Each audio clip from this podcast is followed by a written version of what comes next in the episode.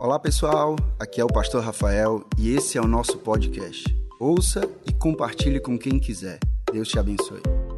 Bom, a gente está começando uma série hoje, como a Harima falou, uma série que vai invadir as nossas quartas e os nossos domingos. E a série é Se Eu Somente Tivesse. Se Eu Somente Tivesse. E a gente acredita que, às vezes, a gente tem uma lista de coisas, ou de um estilo de vida diferente, que a gente pensa assim, ah, se eu somente tivesse isso, eu seria mais feliz. Se eu somente, se eu somente vivesse daquele jeito, eu seria mais feliz. E aí eu queria que você tirasse aí uns 10 segundos para você pensar na sua vida. O que é que você acredita que se você tivesse ou se fosse diferente na sua vida, você seria mais feliz? Tenta fazer uma listinha aí de top 10 coisas que seriam que você acha assim, ah, se eu somente, somente tivesse aquilo, se eu somente, somente tivesse aquilo outro, faria toda a diferença para mim, eu seria bem mais feliz. Eu fiz uma lista aqui do que eu acho que a gente vai acabar pensando mais. E essas coisas são se realizar profissionalmente, a primeira coisa. A segunda coisa é ter um cônjuge maravilhoso. Cônjuge é esposo, né? Esposo, esposa, maravilhoso, aquela pessoa que olha assim e diz: Uau, que mulher, que homem, que orgulho ter isso aqui do meu lado. Três, é dar uma boa vida para a sua família. Todo mundo pensar, ah, eu quero dar uma boa vida para a minha família. O quatro é ter uma boa família. O cinco é ser famoso. Às vezes a gente pensa, ah, se eu somente fosse famoso, se eu fosse como aquele jogador de futebol, se eu fosse como aquela blogueira, aquela atriz, aquele cara, eu seria mais feliz. Às vezes a gente pensa também, ah, se eu tivesse uma saúde impecável, se eu nunca ficasse doente, eu seria bem mais feliz. Ou então, se eu fizesse apenas o que eu gosto. Já pensou? Céu na terra você fazer só o que você gosta. Só o que você gosta. Só o que você quer fazer, você fazer. As pessoas acreditam, ah, se eu fizesse somente o que eu gosto, eu seria mais feliz. Ou então, se eu somente viajasse, conhecesse o mundo inteiro, eu seria mais feliz. Ou então, se eu tivesse um bom carro. Se eu tivesse um bom carro, com certeza eu seria mais feliz. Ou se eu fosse magro. Esse eu estou precisando. Se eu fosse magro, eu seria bem mais feliz. Se eu somente fosse magro, eu seria bem mais feliz. Mas a verdade é que todas essas coisas, elas passam. Essas coisas, elas ficam para trás. Essas coisas, elas não são coisas que a gente tem hoje e amanhã a gente continua a ter e que daqui na, na eternidade a gente vai ter e que elas vão fazer diferença nas nossas vidas. São coisas que passam.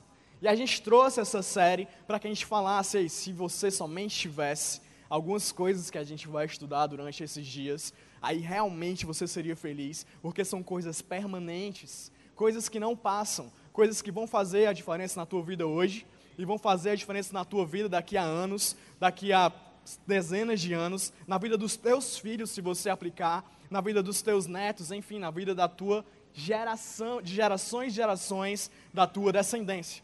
Então hoje a gente vai começar falando sobre se eu somente tivesse um propósito. Se eu somente tivesse um propósito. E sempre, sempre, sempre, sempre, sempre que alguém fala para mim sobre propósito, eu lembro de uma canção muito profunda que eu, que eu ouvia e que eu cantava quando eu tinha uns 12 anos, eu era da igreja. Sabe, quando você tem essa idade, os seus pais levam você para a igreja, aí você vai para o cultinho. Aqui na igreja é até diferente, é o Videira Kids, é muito massa lá. Mas na minha época a gente ia para o chamado cultinho. E lá eles tinham umas músicas que eles ensinavam a gente a cantar. E uma dessas músicas fala muito para mim até hoje sobre propósito. Eu queria, não vou cantar, né? Não tem jeito, gente, não vai dar. Mas eu vou ler aqui a letra para vocês, essa música. É uma música muito profunda. Escuta aqui essa canção, olha aqui. Ela fala assim: Se eu fosse um elefante, com a minha tromba eu iria louvar. Se eu fosse um grande urso polar, com a minha barriga eu iria louvar. Se eu fosse um peixinho lá no fundo do mar, louvaria ao Senhor sem parar de nadar. mas nem elefante, nem urso, nem peixinho eu sou, mas eu sou o que sou, tenho um coração, um grande sorriso e uma linda canção. Se Deus me fez assim, assim vou louvar. Uau, palmas para essa música, por favor. Muito obrigado, gente, muito obrigado. O que é que tem a ver essa música com o nosso tema? O que tem a ver é que o elefantinho ele foi feito para alguma coisa. E quando ele era um elefante, ele agradava a Deus, louvando a Deus. O urso polar, ele foi feito para ser um urso polar. E quando ele era um urso polar, com a barrigona dele, ele louvava Deus sendo um urso polar. O peixinho, lá no mar, enquanto ele nadava, ele foi feito para nadar, ele louvava Deus sendo peixinho no fundo do mar. E eu e você, a gente pode louvar a Deus, a gente pode cumprir o propósito para que Deus nos fez, para o qual Deus nos fez, o destino de Deus para as nossas vidas, quando a gente entende para que Deus nos fez e quando a gente é exatamente essa pessoa que Deus designou para que eu e você nós fôssemos. Quando eu entendo o meu propósito e quando eu exerço esse meu propósito na terra, assim como o elefante, assim como o urso, assim como o peixinho, eu glorifico a Deus, eu dou louvor a Deus, porque eu estou sendo exatamente a pessoa que Ele disse para eu ser. É por isso que essa música ela tem tão a ver com o propósito, ela tem tão a ver com o destino que Deus tem para a gente. E a verdade, a primeira coisa que eu tenho para te falar sobre o propósito, sobre a vontade de Deus para ti, é que essa vontade de Deus para você, ela é boa, ela é perfeita e ela é agradável. A gente lê isso lá em Romanos 12, 2. Romanos 12, 2. Abre aí a tua Bíblia, Romanos 12, 2. Romanos 12, versículo 2, diz assim: Não se amoldem ao padrão deste mundo, mas transformem-se pela renovação da sua mente, para que sejam capazes de experimentar e comprovar, e comprovar a boa, agradável e perfeita vontade de Deus para a sua vida. E quando você entende o propósito de Deus para você, você entende o valor que você tem. Quando você entende o que Deus designou para você ser, pouco importa o que as pessoas vão olhar para dizer para você e dizer que você é. Pouco importa se alguém gosta ou não gosta de você, pouco importa se você ganha muito ou pouco, pouco importa se você tem um carro, uma casa, se você viaja ou se você não viaja, se você está passando por uma dificuldade ou não. Porque quando você está cumprindo o propósito de Deus para você, a única coisa que importa na sua cabeça é: eu estou agradando a Deus, eu estou cumprindo o propósito que Deus tem para mim, e glória a Deus por isso. O que me importa é isso aí. Pode vir o que for, pode acontecer o que aconteça, podem vir contra mim, podem vir a meu favor, pouco importa. O que eu quero na minha vida é cumprir o propósito que Deus tem para mim, é cumprir o destino que Ele tem para mim. É por isso. Glória a Deus. É por isso que é tão importante a gente entender o nosso propósito. Quando você entende o seu propósito, essas coisas diminuem. Pouco importa, você entende por que você está aqui, você entende para onde você está indo, você entende o seu destino, você entende o porquê das coisas. E as coisas acessórias, elas perdem esse valor. Elas perdem esse valor. E ao contrário do que muitos livros, palestras, pessoas famosas vêm dizer, o seu propósito ele não está em você mesmo. Sabe, quando eu pego esse celular aqui, vamos supor que a gente esteja aqui numa tribo aborígene, uma tribo que nunca teve contato com o externo, e aí eu chegasse numa tribo dessa, entregasse o meu celular para eles e dissesse: qual o propósito disso aqui? Vocês acham que se eles fossem perguntar para o próprio celular, sem saber mexer, sem saber a linguagem, sem saber nada, eles iam conseguir entender por que esse celular foi criado? Muitas vezes a gente está tentando entender o nosso propósito perguntando para nós mesmos: Ei, o que é que eu gosto de fazer? O que é que eu quero fazer? O que é? Por que eu? E você tenta olhar para você e você tenta se conhecer e tenta se entender para você tentar descobrir o seu propósito. É importante você se conhecer. É importante você se entender com certeza. Eu faço terapia faz bem uns quatro anos aí só para eu tentar me entender. Mas você nunca vai entender o seu propósito se você não buscar Deus. Você nunca vai entender o seu propósito se você não chegar e perguntar para aquele que te criou, dizer assim: Deus, para que que eu fui criado? O que é que tinha, Pai, na tua mente, no teu coração, o que é que se passava pela tua cabeça, quando o Senhor criou a mim, a minha família, todas essas pessoas aqui, o universo inteiro, qual é o nosso propósito? E é isso que a gente vai tentar identificar aqui hoje. É isso que a gente vai tentar entender. E o primeiro ponto que eu tenho para te falar sobre o propósito, sobre o teu propósito, é que o seu propósito é muito maior do que você. É muito maior do que você. Efésios 1, versículo 11. Abre aí Efésios 1, versículo 11. Eu vou ler na versão a mensagem. Diz assim: Foi em Cristo que descobrimos quem somos e por que vivemos muito antes de ouvirmos falar de Cristo e de depositarmos esperança nele, ele já pensava em nós e tinha planos de nos dar uma vida gloriosa, que é parte do propósito geral que ele está executando em tudo e em todos.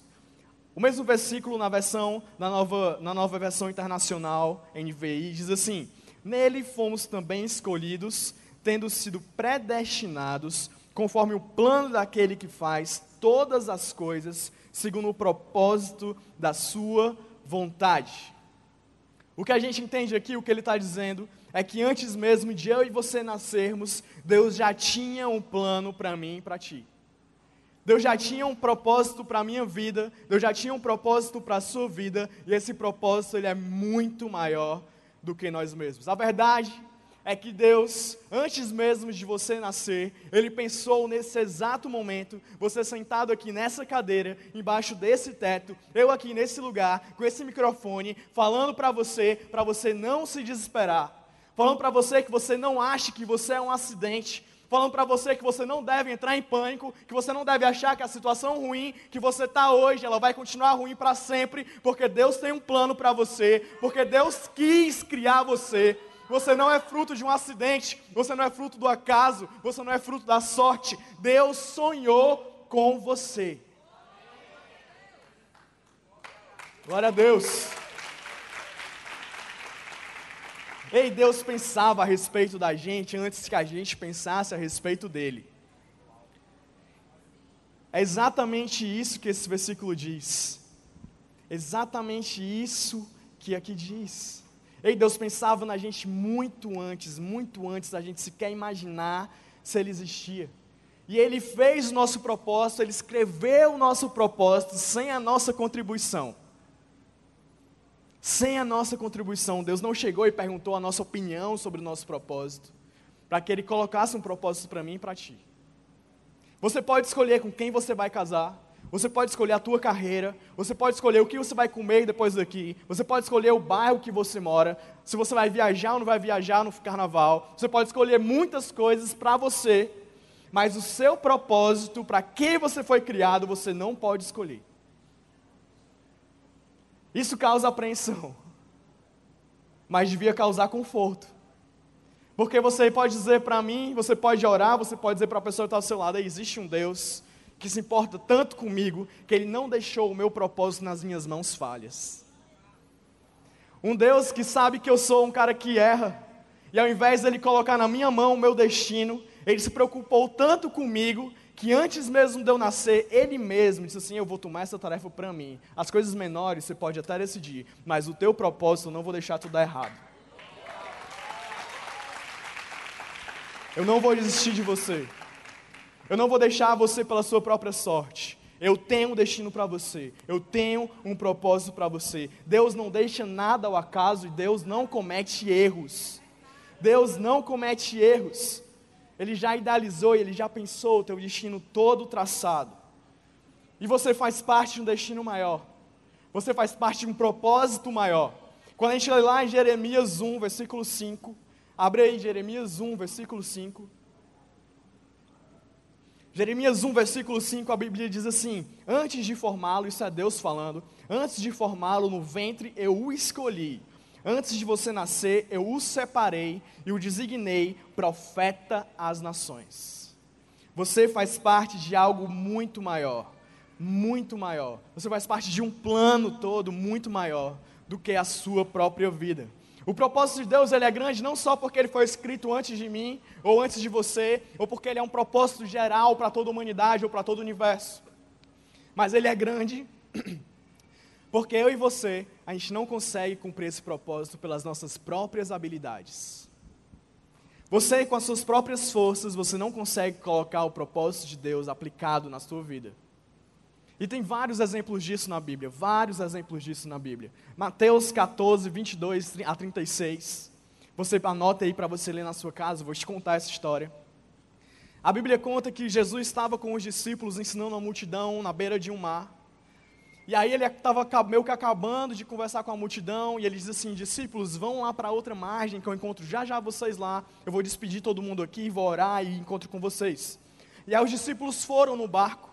E aí começou a ficar de noite, começou a escurecer, e Jesus decidiu ir finalmente. E ele foi caminhando sobre as águas. Ele foi andando sobre as águas encontrar os discípulos. E quando ele estava chegando perto do barco, os discípulos olharam e viram aquela imagem de alguém de branco, parecia um fantasma andando sobre as águas, e eles se assustaram. E aí Pedro, meio que testando para saber se era Jesus ou não, ele falou assim: Ei, se for Jesus mesmo, Jesus se apresentou, né? Jesus falou: Ei, sou eu, não tenham medo. E aí Pedro respondeu: Se for o Senhor mesmo, diz para eu andar sobre as águas, que eu vou andar sobre as águas e vou aí te encontrar. E aí Jesus diz: Vem. Aí Pedro ouviu o propósito de Jesus naquele momento sobre a vida dele. E aí Pedro fez algo que estava muito além das habilidades dele fazer. Para cumprir o propósito de Jesus naquele momento, Pedro andou sobre as águas e encontrou Jesus. Outro exemplo disso, a gente tem Abraão e Sarai, o Abraão e Sara, que depois vão mudar de nome. Um dia eles, eles tinham 90 anos de idade e eles tinham muito vontade de ter um filho, muita vontade de ter um filho, não tinham conseguido, eles já estavam ficando muito idosos, já estavam desistindo disso. E aí Abraão ouve, Abraão ainda ouve uma voz de Deus. Deus dizendo para ele assim: Eu vou te fazer pai de multidões. Ele olha para o céu, está vendo as estrelas, você não pode contar. Olha para os grãos de areia aqui desse chão, você está vendo esses grãos, você não pode contar. Assim como você não pode contar os grãos e as estrelas, eu vou te fazer pai de multidões. Os teus filhos vão ser tão numerosos quanto essas estrelas, tão numerosos quanto esses grãos de areia. Era o propósito de Deus para a vida de Abraão ali naquele momento. E aí Abraão diz sim a isso.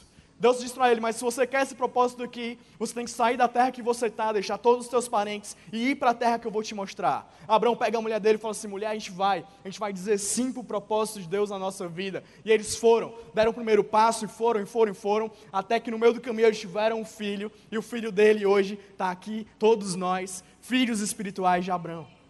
O povo de Israel. A verdade é que, muitas vezes, a resposta para orações nossas, a resposta para necessidades nossas, coisas que a gente está há anos pedindo, coisas que a gente está há anos pedindo para Deus, assim como Abraão pedia há anos um filho, pedia há anos que a mulher dele desse a luz a alguém. Essas coisas, essas necessidades, a resposta dessa nossa oração está no sim que a gente diz para o nosso propósito. Sabe, a partir do momento que você ouve a voz de Deus, o propósito de Deus, você está ouvindo aqui hoje para a tua vida, e você diz sim, coisas que você esperava há tempos, há anos, coisas que você pedia, coisas que te angustiavam há não sei quanto tempo, vão acontecer. O alívio de Deus vai vir quando você diz sim para o propósito dele. Quando você começa, começa a fazer aquilo que Deus tem para você, quando você começa a se desenvolver naquilo que Deus tem para a tua vida, Deus começa a colocar as coisas no lugar. Deus começa a ajustar as coisas. Deus fala assim: ah, você está andando no que eu escrevi para você antes de você nascer, no que é maior de, do que você, no que você não tem habilidade para fazer pelas suas próprias forças, pois eu vou fazer milagres na tua vida, para que o destino que eu sonhei para ti possa acontecer na tua vida. Essas coisas que você carrega na tua bagagem e precisam ser deixadas para trás, quando você diz sim para o propósito de Deus, para o chamado de Deus, para o que Ele quer fazer na tua existência, elas realmente ficam para trás, porque a mão de Deus vem e tira, porque Ele não quer que você chegue no destino dele, no destino que Ele tem para ti, levando tudo isso que você carrega. Deus tem um destino maior para mim, e Ele está, e para você, e Ele está disposto a te dar toda a habilidade e toda a capacidade que você precisa para chegar nesse lugar que Ele quer te colocar. Amém? Glória a Deus. Deus é bom. Ei, um sim a um propósito. Só guarda essa frase. Um sim a um propósito, ela pode mudar toda a tua história. Toda a tua história. O segundo ponto que eu quero conversar contigo hoje é que o seu propósito é agradar a Deus. O seu propósito é agradar a Deus. O seu propósito é muito maior do que você. Você precisa da ajuda de Deus para cumprir. E o seu propósito é agradar a Deus. Apocalipse 4, no versículo 11, a Bíblia diz assim: Abre aí a tua Bíblia, Apocalipse 4, versículo 11. Apocalipse 4, 11. A Bíblia diz: Tu és digno, ó Senhor, de receber glória e honra e poder, porque tu criaste todas as coisas e para o teu prazer elas existem e foram criadas. Ei, você foi criado para dar prazer a Deus. E a principal forma da gente fazer isso é quando a gente adora a Deus. Quando a gente presta adoração a Deus, a gente agrada a Deus. Mas muitas vezes a gente pensa que a adoração a Deus é quando a gente está nesse momento aqui que aconteceu antes, do, antes do, da pregação, esse momento de louvor. A gente acha que prestar adoração a Deus é quando a gente canta uma música a Deus. E muitas vezes a gente ainda pensa pior do que isso. A gente acredita que adorar a Deus é cantar alguns estilos musicais a Deus. Sabe aquelas duas músicas aqui no começo, agitadas e tal? Tem gente que diz que isso não é adoração, que a adoração começou a partir da terceira música, quando a gente começou a cantar um negocinho mais calmo. Mas a verdade é que não existe um estilo musical bíblico. Não existe assim Deus dizendo na Bíblia, ei, você vai me adorar, e você vai cantar uma música com ritmo, com ritmo tal, com os instrumentos tais e tais, e vai ser desse jeito, e tem que ser com essa roupa, e tem que ser aqui desse modo. Na verdade, a adoração a Deus começou com Adão, em Gênesis, lá quando Adão foi criado, e a gente só vai ouvir falar de música lá pelo capítulo 4 de Gênesis. Adoração a Deus é muito além de música. E mesmo a música não foi feita para me agradar ou para te agradar. A música foi feita para agradar a Deus. E aí, muito vem na minha mente, muito assim, quando as pessoas chegam para mim para falar: Ei, eu não gostei tanto dessa música. Eu acho que essa música aqui podia ser diferente. Acho que a gente podia cantar aquela outra música. Acho que a gente podia né, ser diferente aqui, fazer aquele negócio que era antigamente.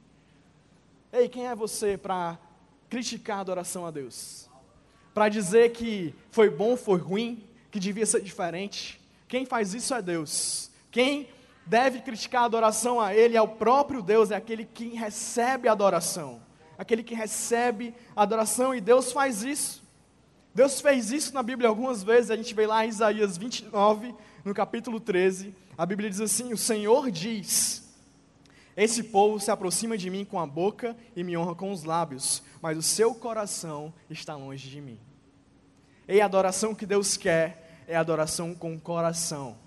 A adoração que Deus quer não é uma adoração em música, mas é um estilo de vida de adoração. O nosso pastor Costa Neto ele foi muito sábio, muito feliz ao colocar na nossa visão, ei, uma igreja que adora a Deus, que tem adoração como estilo de vida.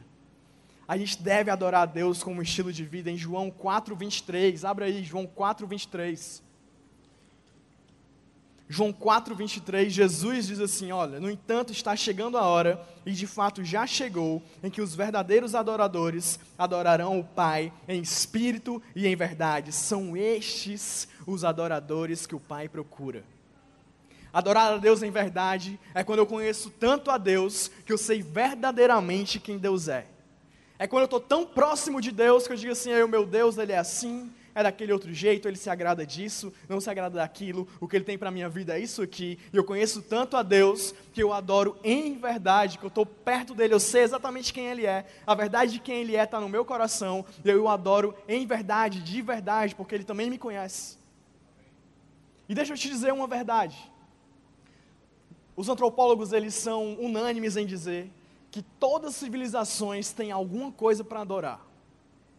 Todas as civilizações, se for estudar uns índios aí da Calcaia, se for estudar os maias lá não sei aonde, se for estudar os egípcios, todos eles tinham adoração por alguma coisa. A verdade é que eu tenho em mim, inato, um ímpeto de adoração a algo. Você tem em você um ímpeto de adorar alguma coisa. E aí basta você identificar ao que você está adorando. E Deus colocou isso em nós, porque Ele quer entrar nesse lugar de adoração. Porque Ele quer que o nosso estilo de vida seja de adoração. E aí, quando você tira o que você está adorando, e aí pode ser muita coisa: você, um dinheiro, é uma pessoa, um relacionamento, alguém. Aí você tira essa pessoa, esse, essa coisa desse lugar de adoração, e você coloca a Deus, aí você está cumprindo o propósito de Deus para a sua vida. Aí as coisas começam a tomar lugar as coisas começam a acontecer porque você está tendo um estilo de vida que agrada a Deus quando você adora a Deus. Tem um estilo de vida que, de adoração, tem um estilo de vida que agrada a Deus, é fazer tudo para a glória de Deus. Tudo para a glória de Deus. Você pode ser um bom profissional para a glória de Deus. Você pode ser um bom pai para a glória de Deus. Você pode comer, pode beber para a glória de Deus, como fala lá em 1 Coríntios 10, 31. Assim quer comam, bebam ou façam qualquer outra coisa, façam tudo para a glória de Deus. Parece alguém apaixonado. Quem já teve apaixonado aqui? Levanta a mão. Quem tá agora? Só para eu ver, só para fazer essa vergonha. Eita, mozão, bom demais. Quem está apaixonado ou quem já teve apaixonado sabe como é. Você acorda de manhã pensando na pessoa. E aí a primeira coisa que você faz é mandar aquele bom dia, né? Se for correspondido. Se não for, você abre o Instagram para stalkear.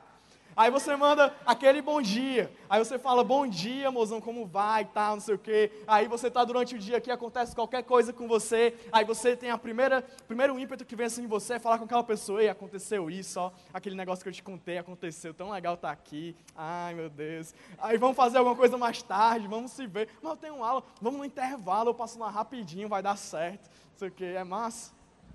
E aí Deus quer que você tenha esse estilo de adoração para Ele. Seja alguém apaixonado por Deus. O estilo de vida de adoração é um estilo de vida apaixonado por Deus. É que a cada momento você está buscando mais, você está querendo entender mais, você está querendo estar com Ele mais, está querendo compartilhar mais. Esse é o estilo de vida que agrada a Deus. Quem quer ter um estilo de vida de adoração aqui? Levanta a mão aí. Glória a Deus, Deus vai honrar esse nosso desejo. Uma vida de adoração também é uma vida rendida a Deus uma vida rendida a Deus. A gente está num mundo onde se fala muito em ser o vencedor, em ser o melhor, em ser o bichão, em ser o mais forte, o mais bonito, o que as pessoas invejam, o que as pessoas querem seguir. Mas o que Deus diz para a gente é o estilo de vida que me agrada, é um estilo de vida rendido a mim. A gente pode ler isso, abrir a tua Bíblia lá em Romanos 12, no versículo 1. Romanos 12, versículo 1. A Bíblia diz assim: Portanto, irmãos, rogo-lhes pelas misericórdias de Deus, pelo amor de Deus, que se ofereçam como sacrifício vivo, santo e agradável a Deus. Este é o culto racional de vocês. Se render a Deus é quando você entrega o controle de Deus a Deus. Você entrega o controle da sua vida a Deus. Você fala assim: Deus, que não seja feita a minha vontade, mas seja feita a tua vontade, que o Senhor resolva as coisas na minha vida. E Pai, eu podia até tentar resolver isso aqui, mas eu não quero, eu quero render a minha vida a Ti, eu quero que o Senhor resolva. Aí, faz o que o Senhor quiser nessa situação. O exemplo principal de alguém que vivia rendido a Deus é Jesus. Jesus. Sabe, Jesus, no momento em que ele sabia que ia morrer, no momento que ele estava aguardando para ser traído, ele estava orando ali no jardim ele orava bastante a Deus, ele olhou para Deus e falou assim: Deus, você pode todas as coisas, Pai. O Senhor pode todas as coisas, nada é impossível ao Senhor, você pode fazer o que o Senhor quiser. E eu te peço, se o Senhor quiser, não deixe eu morrer. Se o Senhor quiser, passa de mim esse cálice. Mas ei, eu sou rendido a Ti. Que não seja feita a minha vontade, mas seja feita a Tua vontade sobre a minha vida.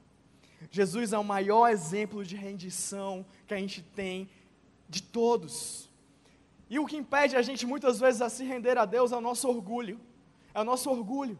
Quando a gente vai lá para Gênesis de novo, a gente vê Adão e Eva no jardim, Eva sendo tentada pela serpente. A primeira tentação que a serpente coloca para Eva é justamente essa. Ela fala assim: Ei, se você quer ser igual a Deus, você quer saber o que é bom, o que é ruim, você quer controlar a sua vida, come aqui dessa maçã. E Eva caiu. E aí todos nós, a gente tem esse ímpeto de querer controlar as nossas vidas, de querer estar controlando a situação, de não querer entregar o controle a Deus, de não querer se render a Ele. Mas você agrada a Deus quando você se rende a esse Deus. E é bom demais a gente estar do lado de pessoas que são rendidas a Deus, porque são pessoas constantes. Sabe, pode acontecer o que for na vida da pessoa, não importa tanto, pessoas vêm, pessoas vão, Coisas acontecem, coisas não acontecem. O que ela espera acontece, não acontece. A oração se cumpre, não se cumpre. Ela está entendendo que a vida dela está rendida nas mãos de Deus e que pode acontecer o que for, a vontade de Deus vai se cumprir sobre a vida dela. E ela está falando assim: Deus resolve, Deus faz a tua vontade, toma a minha vida. Ela está rendida a ti. A gente agrada a Deus quando a gente tem a vida rendida a Ele.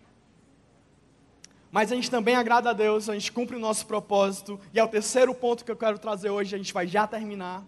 O terceiro ponto é: o seu propósito é se tornar semelhante a Jesus.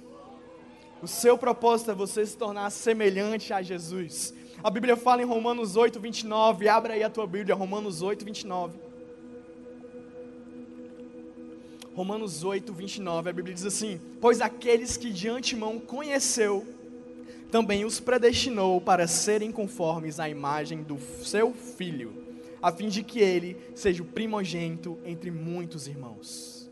O que a Bíblia está falando é que Deus, Vixe, glória a Deus, Deus quando ele pensa em você, quando ele, quer, quando ele te conhece, ele já te desenhou, ele já te predestinou para você ser conforme a imagem do filho dele, para que ele seja o teu irmão mais velho, aquele irmão mais velho que você copia, que você quer ser igual, que tudo que ele faz, você faz, ele quer que você seja igual a Jesus.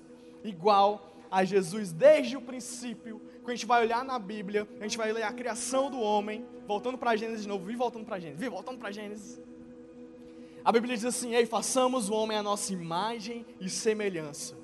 E a semelhança de Deus, a perfeita imagem de Deus, a revelação perfeita de Deus para os homens é Jesus.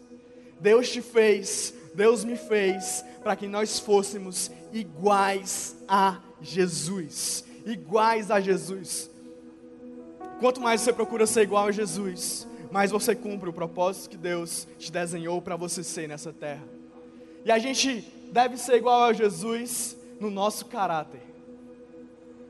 Talvez você esperasse que eu vinha aqui falar de propósito e eu dissesse para você: o teu propósito na terra é ser rei, é ser poderoso, é ser glorioso, é ser aquele que faz mágica, é ser aquele que todo mundo gosta.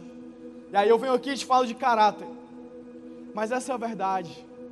Deus quer moldar o caráter de Jesus em mim Deus quer moldar o caráter de Jesus em você, e o propósito de Deus é que eu e você, a gente tenha um caráter cada dia mais parecido com o caráter de Jesus.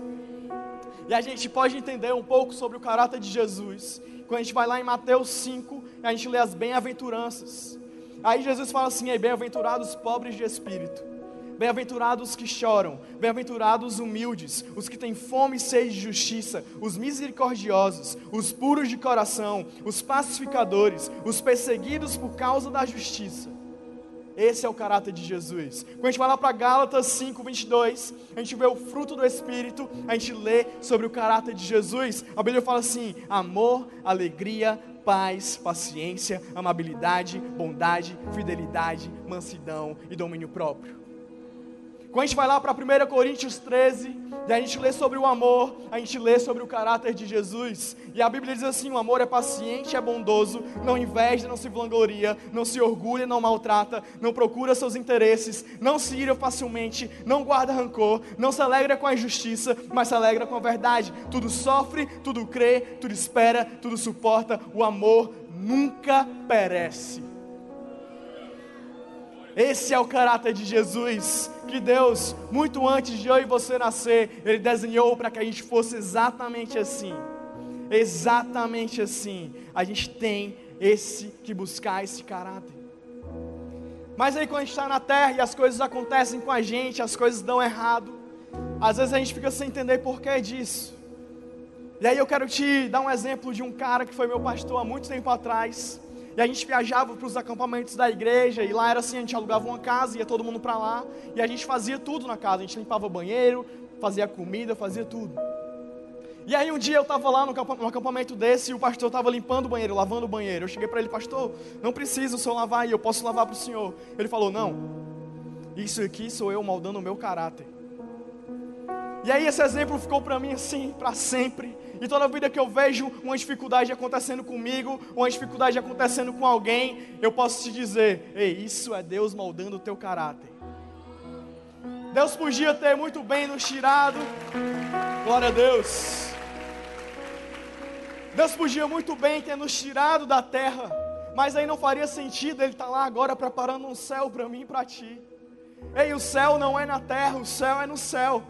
Na terra a gente está aqui, Deus não poupou nem o seu filho de passar por dificuldades, mas ele falou assim: ei, você vai passar por aflições aqui, vai sim, mas tenha bom ânimo, eu venci o mundo.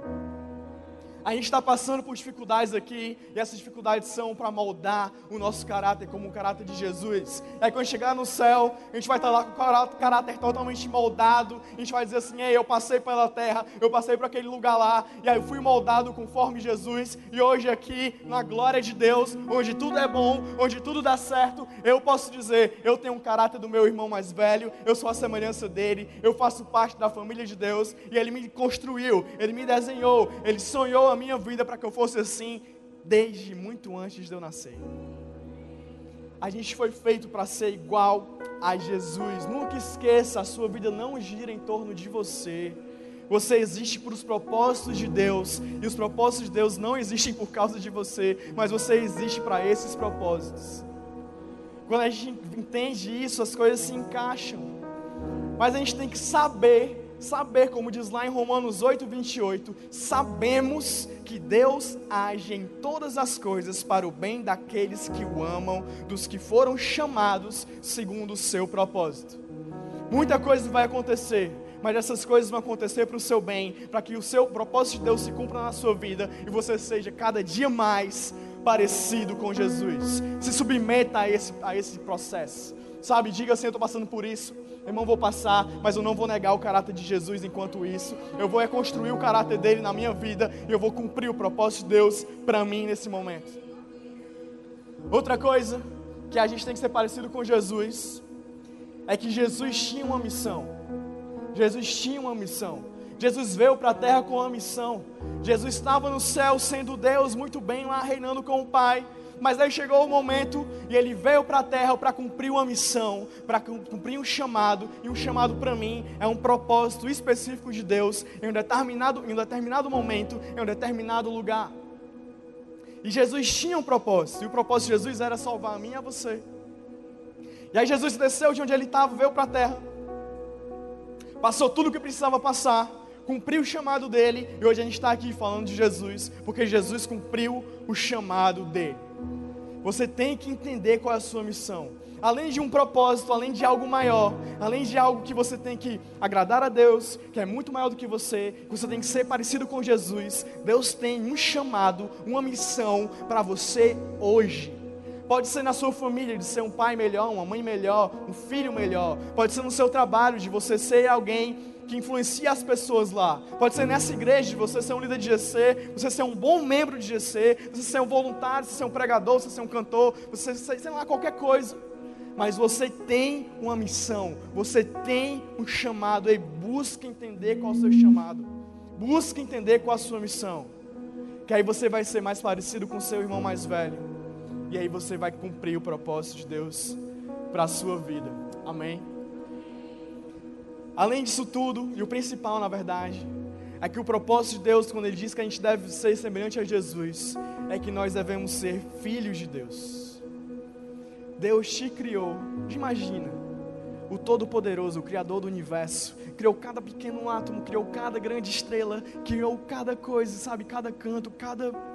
Poxa, uma bola gigante voando ao redor de uma estrela, gente. Esse Criador, Ele te criou para que você fosse filho dele. O seu propósito aqui nessa terra é ser chamado, é se reconhecer e é entender que você é filho de Deus. Você é um filho amado de Deus. Você pode entrar para a família de Deus. Você pode chamar o Criador de Pai. Você pode sentir esse amor que talvez você nunca sentiu de alguém. E na verdade você tem sentido um grande amor de alguém e não vai se comparar ao amor de Deus sobre a sua vida. Deus ele te ama. E o propósito dele para ti é que você seja filho dele. Amém?